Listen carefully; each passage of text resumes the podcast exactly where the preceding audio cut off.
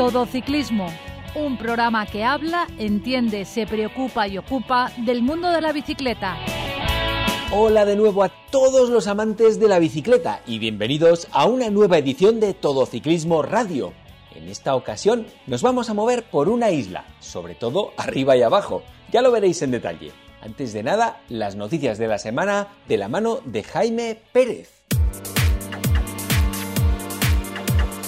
San Jordi ha cogido el Campeonato Autonómico de Escuelas de la Comunidad Valenciana. Se han conocido los nuevos poseedores de los correspondientes mayos que lucirán el próximo año como campeones. Sara Calatrava del Estefano Garcelli y José Manuel Perales de Lontinien han sido los vencedores en infantiles de primer año. Carla Bañuls del Triasport y Jaume Ruiz del Estefano Garcelli, campeones en infantiles de segundo año. La uruguaya Osana Noelia Baco del equipo Pacfio se ha impuesto en el trofeo Ayuntamiento de Almasora, cuarta prueba de la Challenge Comunidad Valenciana Féminas AON. El podio de la carrera, que ha estado organizada por el Club Ciclista Animals de Monte, lo han completado Naomi Martínez y Marioli Sosa, ambas del UP Valencia. Julio Alberto Mores, del equipo Ciclo Sabater, ha sido el vencedor del segundo trofeo Express Car Crevillent, séptima prueba del Interclus Vega Baja 2023, que se disputó en Crevillente. Ismael Sánchez, del equipo 33 Bike, fue segundo y Pedro Gregori, del equipo Roca Bikes, fue tercero. Y para acabar, decir que la catalana Mireia Benito se ha proclamado campeona de España de, de crono en la prueba disputada en la localidad madrileña de Sevilla la Nueva. Tan solo un segundo llegó Mavi García, que ha terminado segunda en el campeonato de escalada de España, y medalla de bronce para la torrevejense Sandra Alonso, tras una segunda parte de crono espectacular. Automovilista, modera tu velocidad al adelantar a un ciclista. Ciclista, es conveniente que salgas siempre que puedas en grupo. No te olvides visitar nuestra web todociclismoradio.com.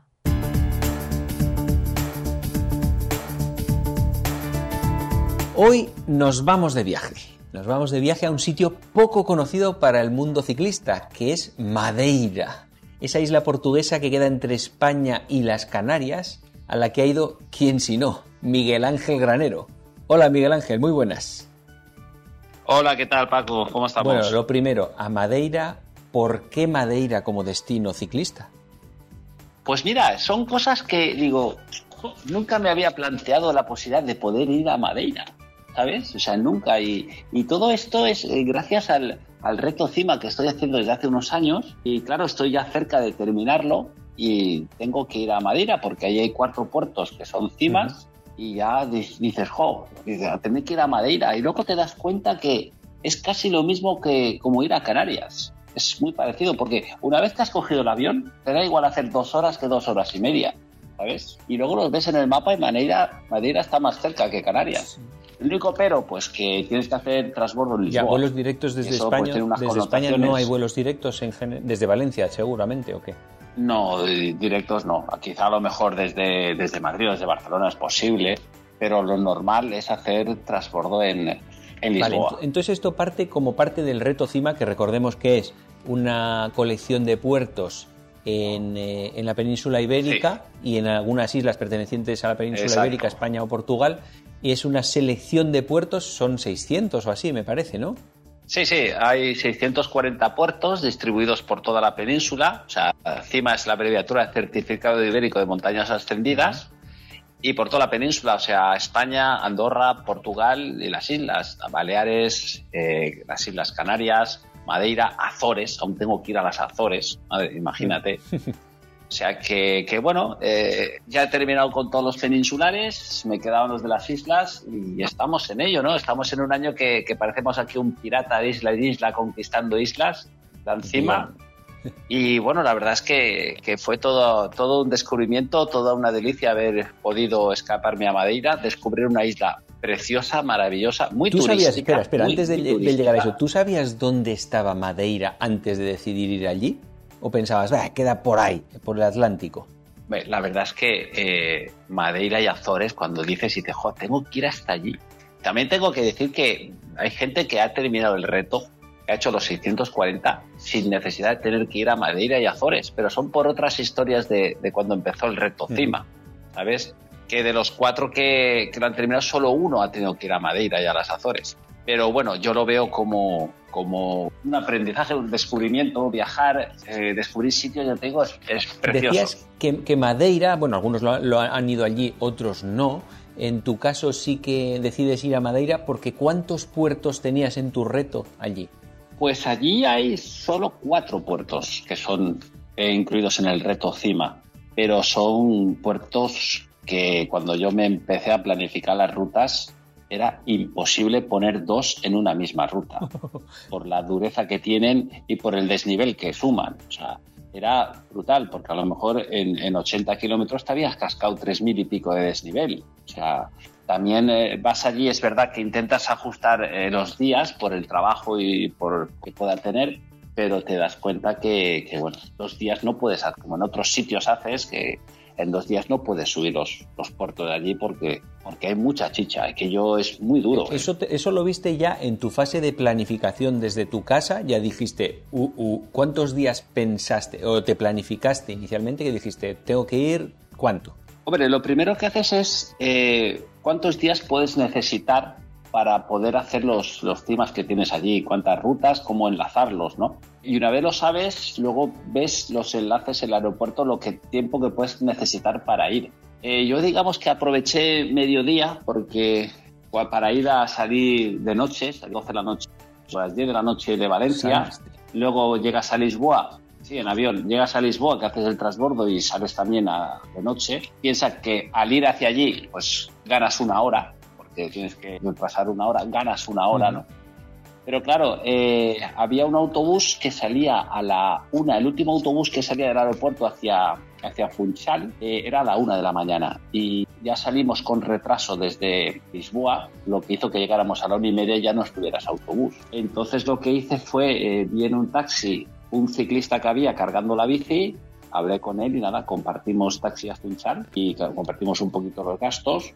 Luego en el hotel donde yo estuve ya les comenté que iba a llegar a, a, cierta hora. Ellos esa noche no, no me la cobraron ni nada, pero tampoco tuve habitación. Pero me dejaron poder descansar y dormir en una zona apartada que la verdad es que se agradeció mucho. O sea, y ese día, esa noche, al día siguiente, si te levantas, duermes, descansas como puedes y ya te vas a, me fui, te levantas pronto para aprovechar el día. Ya me fui a, a la, donde había alquilado la bici. De ah, alquiler. vale, no te llevaste tu Allí, bicicleta. Claro, no, me planteé llevar mi bici, pero claro, como tienes que hacer transbordo y son dos compañías aéreas distintas, tienes que facturar dos veces la bici.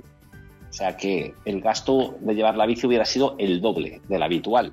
Aparte de tener que ir, cogerla en un aeropuerto, volverla a facturar, volverla. O sea, era casi inviable. O sea, se, se, se disparaba el gasto y allí pues eh, contacté con, con, varias tiendas, luego vi la que estaba más cerca y fue muy curioso porque, eh, claro, evidentemente tú sabes los puertos que vas a subir allí y yo les preguntaba qué desarrollo llevaban las bicis. Miren que llevaba 34, 32, a 34 de plato pequeño y 32 de piñón más.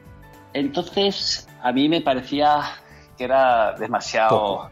demasiado duro, ¿no? Y sí, sí, demasiado poco sabiendo... Y yo le comenté, porque yo aquí en casa tengo un cassette de 34, de 11 velocidades, que no usaba, ¿no? Y digo, oye, si te llevo un cassette de 34, me lo pones. Pero solo sí. de 32. me llevé el cassette un, de. Un poco más, de 32 a 34.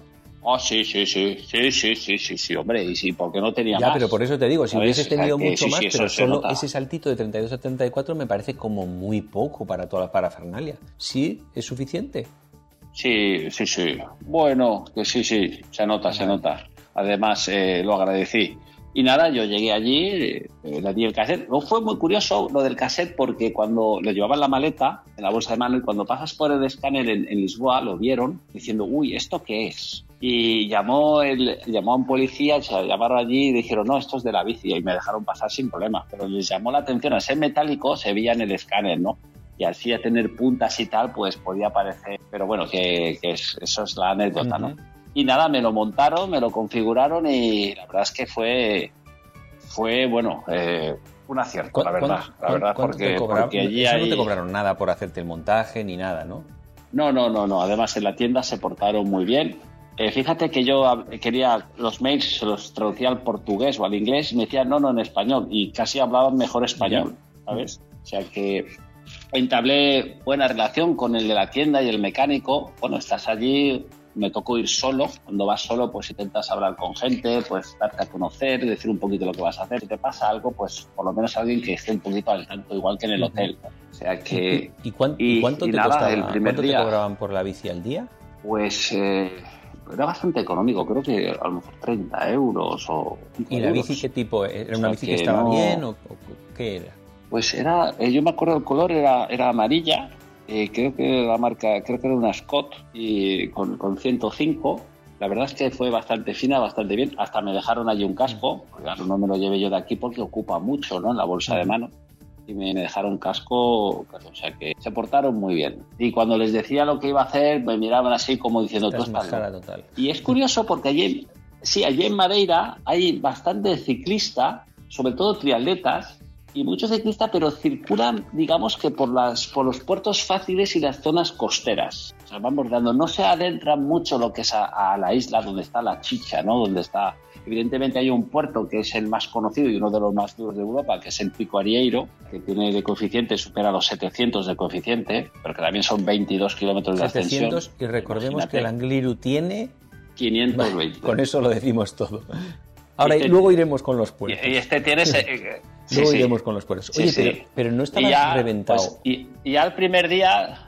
No, no, y el primer día, como no descansé mucho, me hice la etapa más corta, unos 60 o sea, Ya contabas tú con que ibas a estar reventado y te preparaste una etapa más cortita, ¿no?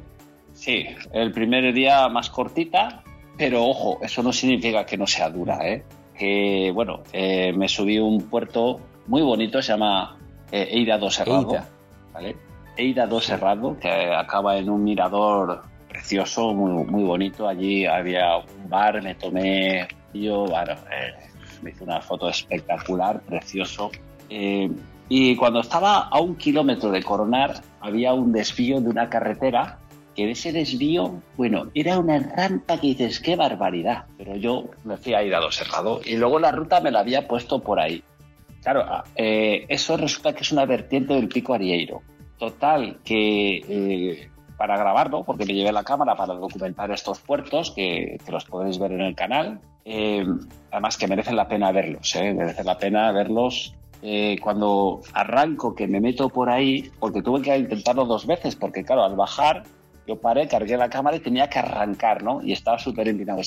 Los dos kilómetros siguientes al sur, los dos kilómetros siguientes que estaban muy bien asfaltados, rondaban el 19 de metros y yo eso no me lo... O sea, tú te lo esperas, vas mentalizado, pero que no sabes cuándo va a... Luego, a ver, luego baja el desnivel, evidentemente, pero esos dos primeros kilómetros que eran para salvar un túnel o algo, insisto, muy bien asfaltados, fueron brutales, fueron durísimos, durísimos, que, madre mía. Y luego ya, pues vas, evidentemente, el, el centaje mengua y vas disfrutando de la ascensión. Fue la, ya llegué arriba al pico de Rieiro, pero como no lo había hecho entero, no me lo apunté. O sea, y luego ya bajé por otra vertiente al hotel ya para, para dormir y Pero ya has dicho que hiciste 60, kilómetros, pero ¿cuántos, ¿cuánto tiempo? ¿Cuántas horas fueron de bici? Hombre, eh, de tiempo, pues eh, no sé, a lo mejor fueron cuatro horas, no sé, porque eh, había, la media, o de 20, de, a lo mejor tres horas. ¿En qué época fuiste? Una media de 20. fuiste aquí? Esto, fue, fue finales ¿Y de marzo. a qué hora anochecía? ¿Te acuerdas? unos vuelos. Anochecía, ¿a qué hora se ponía el sol? El límite de andar con la bici yo creo que, bueno, ya fui cuando fue el cambio horario, ¿sabes? O sea, que era la última semana a finales de, marzo. Y ya lograba que anocheciera un poquito más tarde. Encima hay el cambio horario, que hemos comentado, y yo creo que hasta las 8 de la noche tenía, siete y media, 8 ah, tenía Era bastante tiempo. ¿Sabes? Vale. que, sí, sí, sí, sí, sí, Y nada, ese día, pues nada, fueron 66 kilómetros con 2.200 de desnivel. Que tampoco en 66. ¿eh? Luego, por la noche, pues cenas. Yo, pues lo más fácil es cenar en el hotel y tal, ya que estás allí. Eh, muy bien, muy cómodo, la, una habitación muy buena, ya veía, veía el mar, o sea que. ¿El, hotel, el hotel donde te alojabas? Eh, tuve la suerte, ya me. Que el hotel este donde te alojabas estaba en lo que es la. Funchal es la capital de Madeira, ¿verdad? Sí, y, es una ciudad muy grande, muy pequeña, muy extendida, muy comprimida. ¿Cómo es? A ver, es, eh, ¿cómo te lo digo? Muy peculiar. Es, es que es una ladera. es una isla donde no hay playas como las conocemos. Hay barrancos. Es una isla volcánica y, empieza de forma muy agreste. Y bueno, eh, por la noche vas paseando y te ves toda una ladera de montañas, toda la ladera de lucecitas. Era espectacular. Los inicios de los puertos, por ahí para arriba, pues te tiras los primeros 10 kilómetros a lo mejor a las 10 de media. Luego, cuando ya coronas, llegas a la parte alta, empieza a suavizar, a ser más redondeada. Pero, ¿no? pero por ejemplo, Pero, pero, por eh, ejemplo, tiene una- unas cuestas. Estabais hablando de hace poco de calles empinadas, ¿no? Joder, O madre sea, mía. ahí- rompemos récords, ¿no? dices, ¿O Dios mío. Buah, madre Pero mía. una cosa, Miguel Eh, yo ya te digo, yo no sé cómo, el no vendían bicis con más desarrollo. O sea, que- pero Miguel Ángel, por ejemplo, Funchal, Pero ¿da bueno. igual alojarse en un sitio que en otro? ¿O, o hay zonas mejores? Para el tema de la bici me refiero. A ver, yo eh, viendo que había autobús para ir a- al aeropuerto desde Funchal, ya intenté buscar un hotel que estuviera cerca de una parada de autobús, porque los coches de alquiler allí son carísimos, carísimos. Da igual el modelo que cojas, son Pero muy caros. ¿cuánto es caro? ¿Cuánto Entonces valían? yo ya, pues a lo mejor 120 ¿Qué euros al día. Madre mía. Muy caros, o sea, mm, muy caros.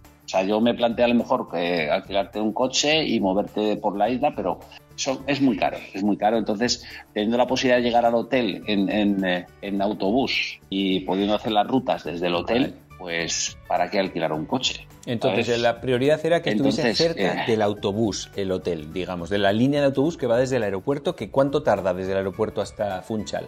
Bueno, Funchal es una ciudad grande y a lo mejor a lo mejor estás a 15 kilómetros del aeropuerto. El aeropuerto de, de- de Madeira es muy peculiar porque es un terreno que se le ha ganado al mar. Es curioso porque cuando fui hacia Lisboa para coger el avión, en el avión de Valencia a Lisboa, coincidí con una pareja, una chica, me dijo, ay, pues el aeropuerto de, de Madeira, que es el aeropuerto de Cristiano Ronaldo, porque de allí es el, uno de los más peligrosos del mundo. Digo, no me digas, sí, sí, tal, porque la pista es más pequeña hasta el lado del mar, no sé qué, no sé cuánto. Digo, bueno, yo no he escuchado ningún accidente de allí de aviones, pero bueno.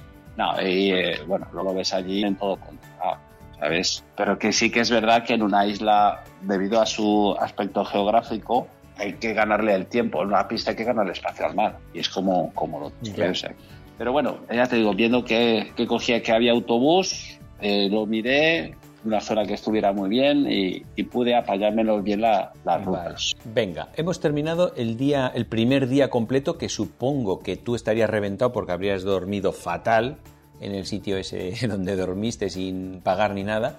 Y el- ese día cuando llegaste por la noche entiendo que ya cogiste la cama del hotel, dormiste en condiciones y a qué hora te levantas para empezar la- el día del ciclista. Pues eh, normalmente, si tienes tiempo, lo que te marca la hora de inicio es la- a partir de qué hora dan el desayuno en el hotel, ¿sabes? Porque si dicen, no, los desayunos empiezan a las 8, pues tú estás allí a las 8 menos 5 para desayunar y salir pronto. Y además, sí, que tienes todo el día, pero que, que hay veces que, que, bueno, si quieres salir a las 7 y el desayuno es a las 8, pues tienes que buscarte un poquito la vida. En este caso no había excesiva prisa y nada, desayunaba en el hotel, cargaba bien las pilas y nada, a la marcha. Ya el segundo día, pues me puse una, una de las rutas más exigentes, que me salieron cientos de kilómetros con cuatro desnivel, y a subir fui, el objetivo era subir un, un cima, que se llama Achada do Teixeira, que vaya puertecito. A ver, hablamos de este puertecito, pero para llegar allí había que subir otros puertos. Otros puertos que a lo mejor no son cima, que los tenías más o menos mirado por el track que te has hecho, pero que a lo mejor eran 8 kilómetros al 8 con 2 kilómetros al 10 o cosas así. O sea que. Y luego tenías que volver, ¿vale? O sea que. Claro, pero a mí ¿Qué tela? Según lo que has contado, de hecho, no sé, a ver, digamos que la isla de, de Madeira, mm, por hacerse una idea, tiene 750 kilómetros cuadrados, que Mallorca tiene 3.600 y Tenerife 2.000. Por, por ponerle un poco, es más o menos del Sí. tamaño de Menorca.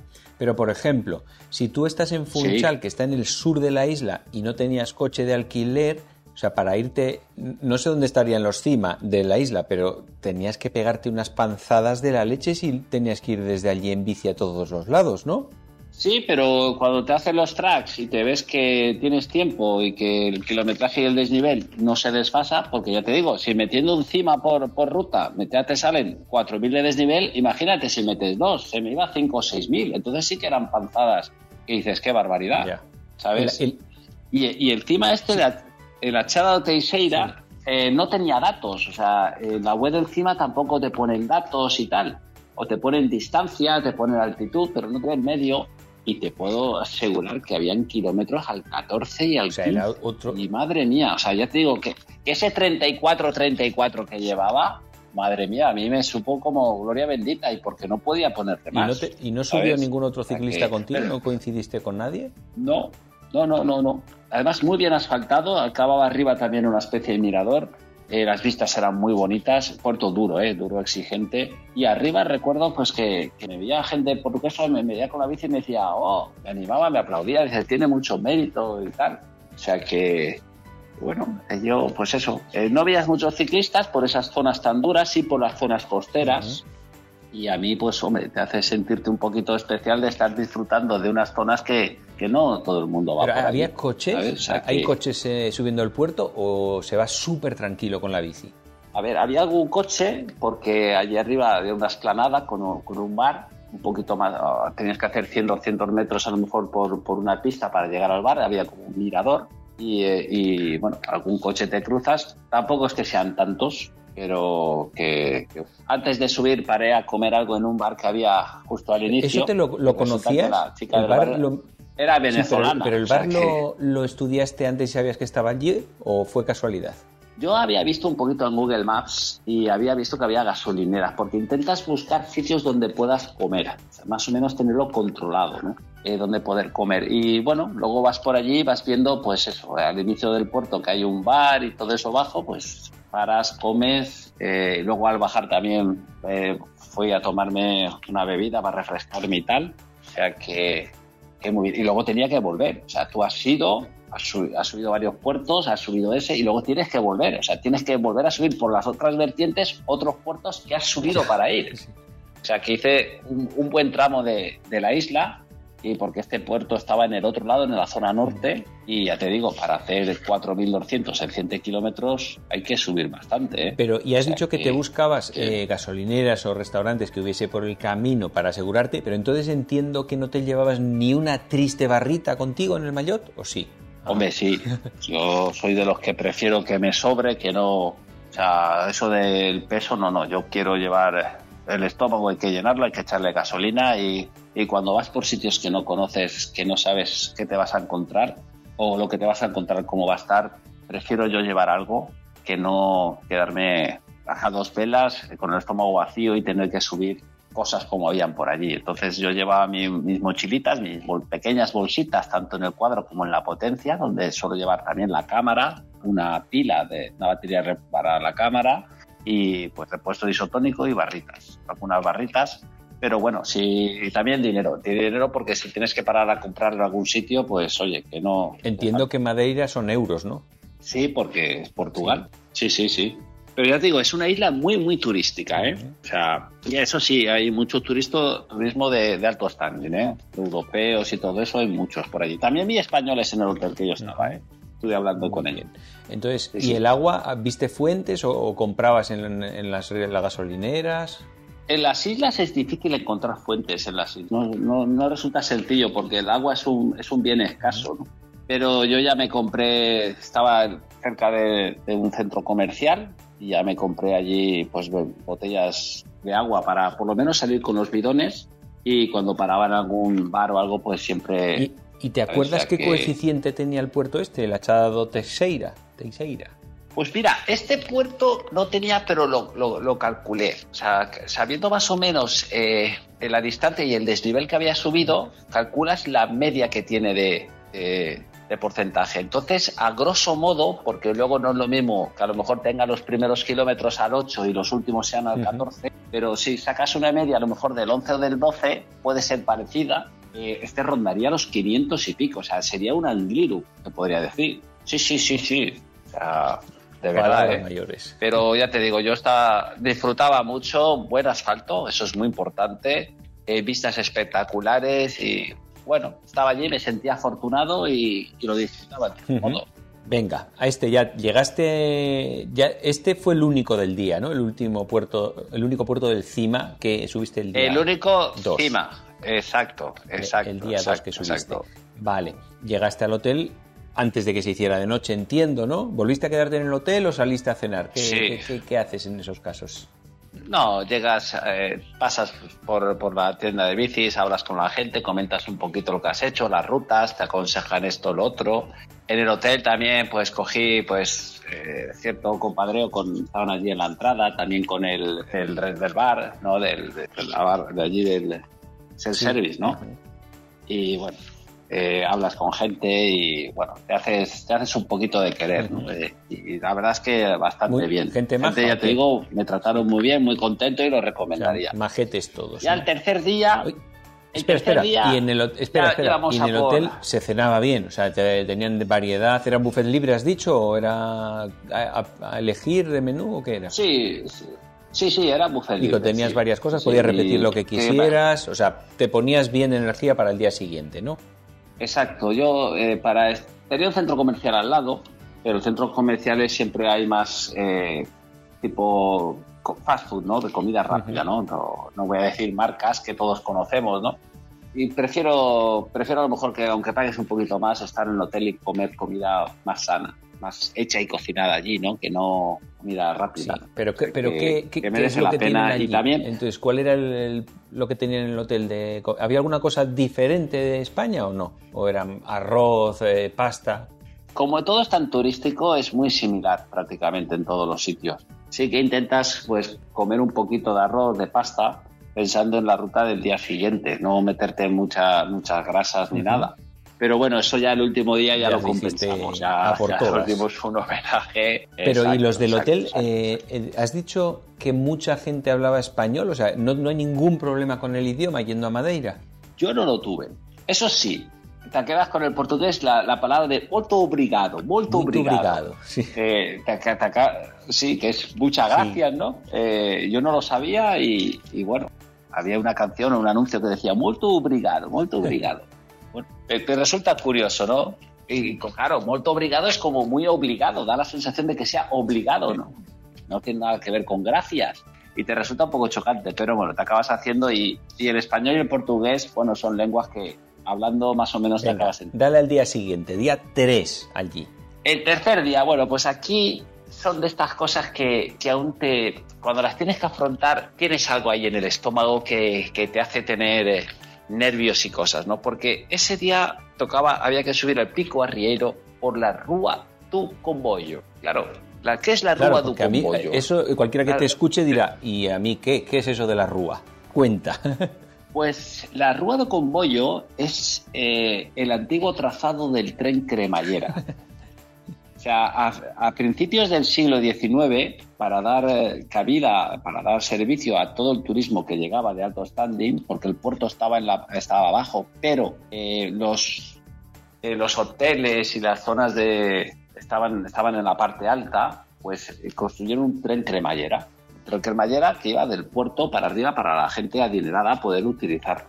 ¿Qué pasa? Que este tren cremallera, con el paso de los años, a, a mediados del siglo XX, pues hubieron algún par de accidentes por el escaso mantenimiento que tenía y tal, hasta que al final creo que a mediados de, del siglo XX decidieron quitarlo, suprimirlo. ¿Y qué pasa? Que fueron construyendo casas alrededor de, del tren cremallera, lo asfaltaron, lo arreglaron, y tienes una recta, una calle, de 2,8 kilómetros al 21 de media. A mí, dicho así, es que hay que estar allí. Yo dicho, dicho así, era eh, por donde subía un tren cremallera, me parece que eso no puede ser viable subir con la bici.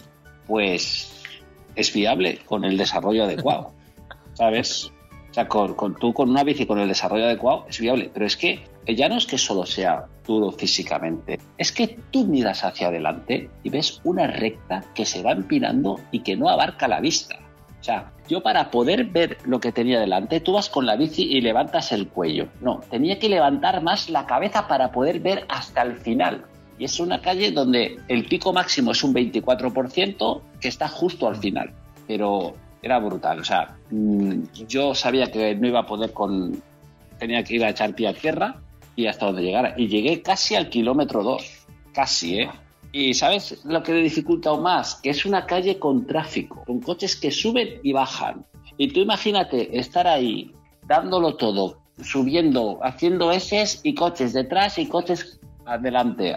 Claro, llegas un momento que la concentración es muy difícil, concentrarte en el esfuerzo y tal, y luego lo ves, es que no te da un descanso. Ver, porque te, tengo vídeo grabado. Y ya, pues eso, cuando casi en el kilómetro 2, hasta, yo digo hasta donde pueda, ya eché pie a tierra, era difícil arrancar. Estuve andando un poquito para arriba, que se puede ver en el vídeo, ¿vale? Yo no me escondo, no, no me caen los anillos reconocerlo.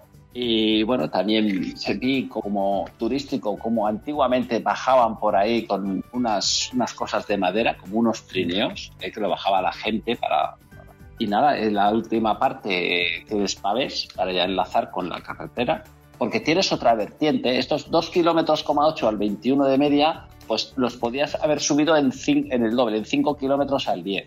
¿Vale? Pero claro, aquí algunos pues nos gusta, pues, pues quieres ver cómo es la famosa Rúa do Comboyo, quieres enfrentarte a ella, quieres verla. ¿Cómo no? ¿Vale? Y ya que estás allí, y bueno, cuando ya llegué ¿Pero arriba... volviste a poderte a montar en la bici? ¿Te podí- o, o andando esos 800 metros finales? No, no, no, no. La parte final, eh, bueno, llegó, llegó un momento eh, que digamos que los últimos 300 metros sí que pude, encontré un sitio donde pude encalar y arrancar y por lo menos la terminé encima de la bici. La zona de pavés ya enlacé, ya cogí la carretera normal y ya para ir hacia arriba, hacia el Pico Arriero, que ojo, que los siguientes 5 o 6 kilómetros eran al 10 y al 11. Pero claro, que vienes de cosas al, al, al 20, pues te parece Te parecía llano, ¿no? Sí, sí, sí, sí. Y luego, pues nada, eh, después de dos horas y pico subiendo, acabas coronando, eh, donde ya había estado en el día de- dos, días antes, dos días antes. Y luego al bajar lo que hice, pero en vez de bajar directo hacia, hacia el hotel, pues bajé por otra vertiente para irme a la zona más, más al este. Una cosa, ¿este puerto, Más este puerto este, a se sale zona- desde el propio Funchal? O sea, no tienes que irte a ningún otro sitio. No, Este puerto empieza desde el Vale. mismo mar. O sea, que, que no tienes que irte al otro lado de la isla, es Funchal directamente, ¿no? Vale. Sí, sí, es que la puedes ver en Street View. O sea, en Google Street View lo puedes ver.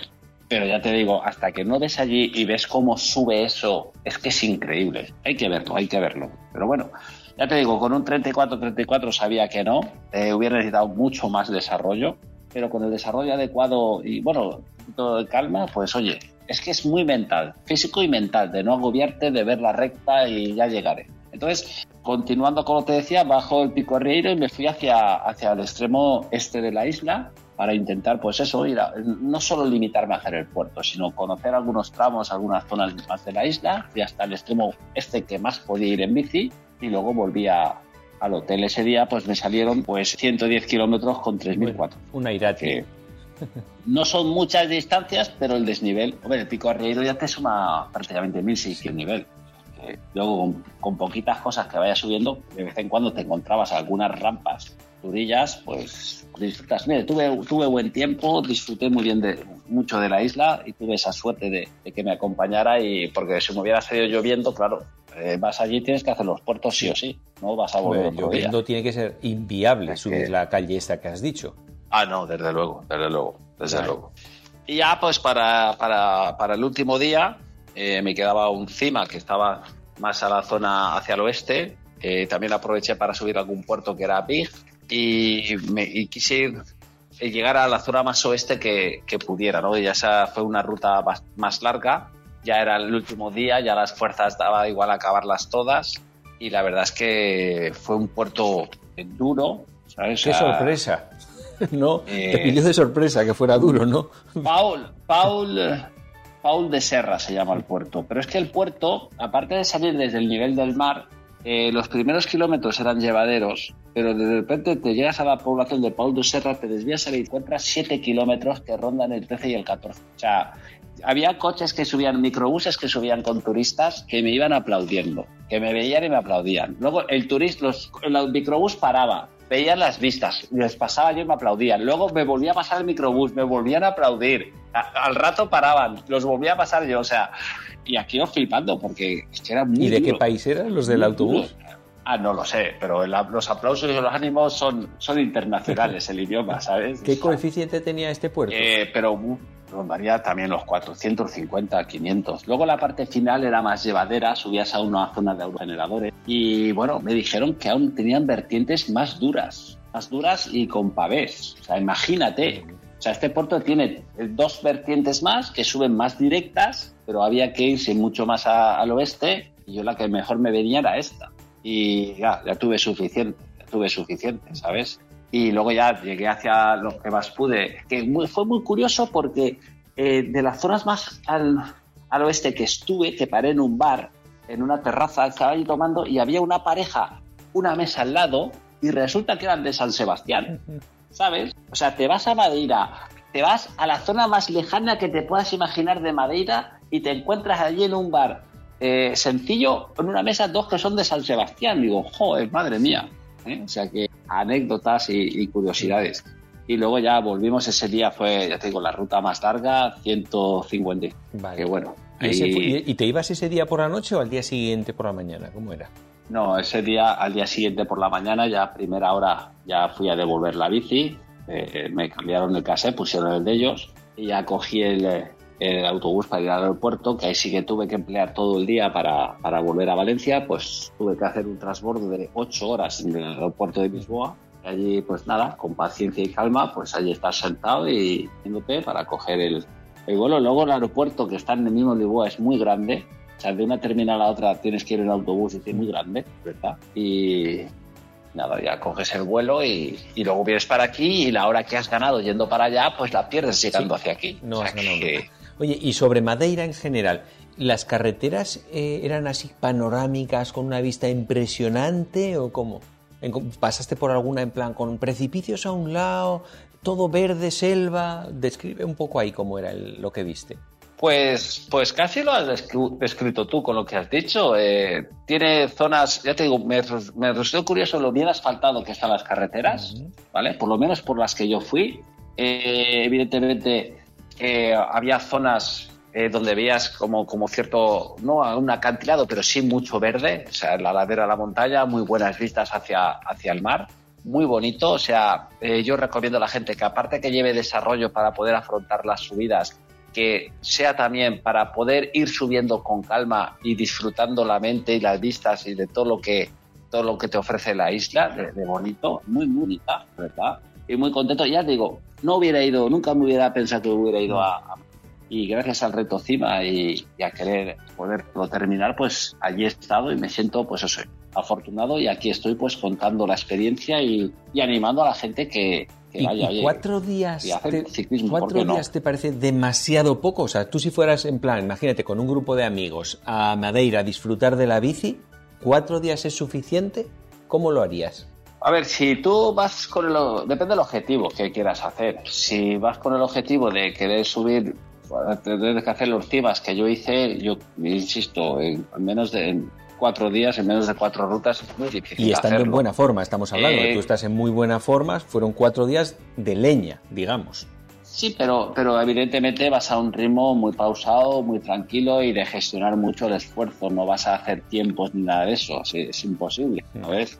Y otra, y bueno, si tuvieras un par de días más, pues aprovechas para rodar por algunos puertos, algunas otras vertientes de puertos que no has, que no has subido y, rodar por algún otro lado de la isla, que es muy bonita, la verdad. Y, pero eso sí, yo intentaría hacer las rutas todas en bici, coger el coche, insisto, los coches de alquiler allí son muy caros, muy caros, comparados con, con los que hay en otros sitios. Y ya digo, yo invito a la gente a poder ir, pero eso sí, que se vayan mentalizados y que lleven desarrollo. que alquilen. Bueno, allí, donde alquiler bici, lo que hacían mucho, de lo que más hacían era BT, pero sobre todo descenso. Ellos subían con la una furgoneta con las BTTs y luego se lanzaban. Para claro, que tendrá unos eh, descensos espectaculares entre selva, seguramente, claro. Sí, sí, sí, sí. Además, ya te digo, zonas muy, muy empinadas se lanzaban para abajo que... Y comparado, por ejemplo, con Tenerife, digamos, que es un destino ciclista, que va la gente y tal, ¿había más turismo? ¿Estaban más saturadas las carreteras o no? Esto es mucho más light. Eh, como has dicho antes, los metros cuadrados de la isla, eh, es que Madeira es pequeña. O sea, Madeira es pequeña y claro, Tenerife, por ejemplo, es una isla mucho más grande Madeira se parece mucho más a la zona norte de Tenerife, porque tú que también has estado en Tenerife, sabes que entre la zona norte y la zona sur es como aquí en España, Asturias y Almería, por ejemplo, para, para que se entienda, pues es casi todo como, como es mucha vegetación, mucho verde, muy bonito. Ya te digo, que incluso el que vaya a hacer turismo, el que vaya de viaje, tiene muchas opciones para poder entretenerse, para poder disfrutar de la isla, ya te digo, hacer viajes y hacer cosas. O sea, que aburrirse no se va ¿y cómo viste tú de precio eh, el hotel, comer fuera en los días que almorzabas por ahí mientras, en medio de la ruta? ¿Cómo estaba de precio? Pues la verdad es que, eh, digamos que en una media bastante aceptable. Eh, no sé si las, las cuatro noches me costaron sobre 200 y algo euros. Hoy en día a lo mejor pagar 50 euros, 60 euros la noche por allí eh, con deseo que está dentro de, lo normal. Y luego tú tienes que ver eh, que a lo mejor una cosa que te pueda parecer más cara, pero eh, te evita otra serie de gastos, como el tener que coger coche de movilidad y tal, pues a lo mejor es una mejor opción que algo más barato que te obliga a tener que gestionar otros gastos, ¿sabes? Porque si tú coges coges un hotel o una, un alojamiento que está en mitad de la montaña, que es mucho más económico, pero para llegar a esa montaña tienes que alquilarte un coche y llegar hasta allí, pues lo que te has ahorrado en el hotel te lo has gastado más en el coche. Entonces, a lo mejor merece más la pena un hotel que está más a mano de donde tú te vas a mover que, y ya tienes el gasto un poquito más controlado. ¿sabes? Y lo de, y lo de, y lo de comer, ¿Era el precio de comer en almuerzos por ahí que hiciste? ¿Eso cómo lo viste de precio? Bastante, bastante parecido a España, bastante económico, O sea que, de todas formas, las comidas eran raras porque eh, prácticamente hacía almuerzos que paraba en un bar sencillo, eh, un almuerzo un poquito consistente, o entraba en un supermercado y, me compraba, allí cuando una tienda y te comprabas tipo randoner, ¿no? Pero sí que por eso es importante, por eso es importante hacer un, buen desayuno para tener reservas para el día y una buena cena que también te aporte para el día siguiente. O sea, tú lo que no puedes hacer unas pues te vas todo el día con la bici, unas comidas relativamente flojas y luego no cenar o no desayunar. Con... No es que aquí el desayuno es muy caro, pero, pero eh, gastarte 8 o 9 euros en un desayuno continental de buffet libre, pues oye, eh, merece la pena merece la pena porque luego a lo, largo del día vas, no vas a, vas a comer poco, ¿sabes? O no sabes lo que vas a comer. Vamos a hablar, Miguel Ángel, de la mochila que te llevaste. ¿Te llevaste eh, entiendo que te llevaste solo una mochila o facturaste maleta. No, me llevé, bueno, aquí tengo, tengo una historia, me llevé una maleta de mano. Una maleta de mano, con eso suficiente. Pude pues meterme equipación y apañarme bastante bien. Encontré un precio asequible, pero luego resulta que a la vuelta, en el aeropuerto de Madeira, eh, me hicieron pagar por la maleta. Porque decían que yo no tenía contratado equipaje de mano. Digo, pero ¿cómo que no? Y claro, ellos, como tú lo contratas a través de una web, de estas webs que hay, eh, te decían, no, reclámale a la web. Y dice, bueno, pero claro, ya tienes que pagar 60 o 70 euros que, te puede costar facturar en el aeropuerto. Allí ya lo tienes que adelantar, ¿sabes? O sea, no, no te vas a dejar la maleta allí. Entonces, eh, te quedas así con, mal sabor, ¿no? Te dejan, pero al fin, mira, tienes que pasar por ahí, te da coraje. ¿Y luego reclamaste es lo que hay, ¿no?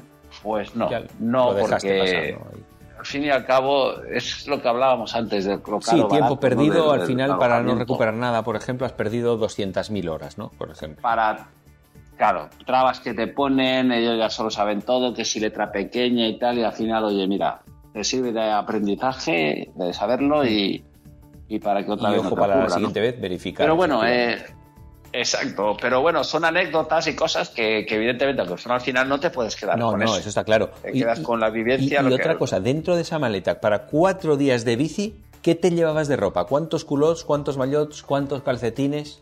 ¿Cuatro o no? ¿Optimizas en algo eh, para ello? A ver, yo Uno, llevaste uno para todo. a mí me gusta...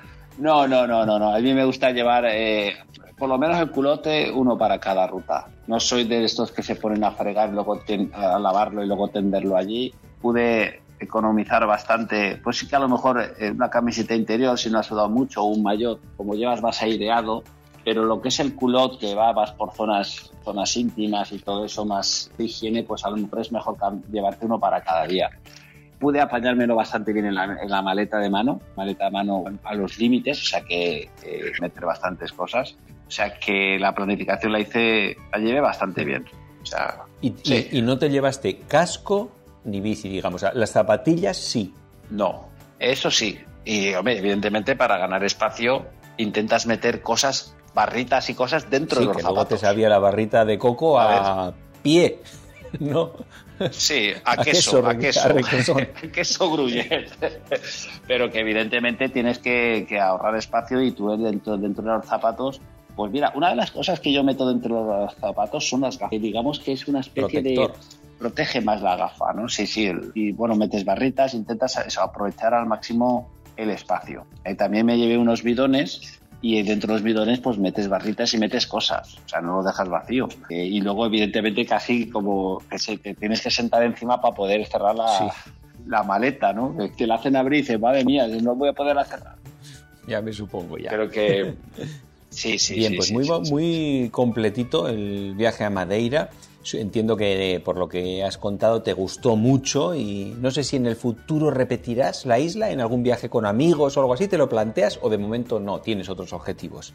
A ver, no digo que no, no creo que vaya a darse, pero si se tuviera que dar, no, ¿por qué no? ¿Sabes? ¿Por qué no? Sabiendo ya lo que hay allí tal vez sea ya, ya, que no vas de Pero tal vez sea, pregunto, ¿eh? ¿demasiado duro para un stage con amigos? Sí, sí, sí, sí. No, allí tienes, allí tienes que hacerte la idea que es como si vas a Asturias y vas a estar subiendo del Angliru todos los días, para que la gente lo entienda. Eso es una buena. O sea, si tú no vas, si tú no vas con idea de que de, a lo que vas y lo que te vas a encontrar, allí no vas a encontrar, bueno, hay puertos facilitos, hay rutas más ¿vale? pero prácticamente son siempre las mismas. O sea, tú vas bordeando la isla, te encontrarás repechos, te encontrarás que puedes sí, pero, es como, no subir Pico Arrieiro, no subir algunas cosas, pues, pues oye, tiene un poquito de delito, ¿no? Es como ir a, donde está el, a Bormio y no subir el Estelvio.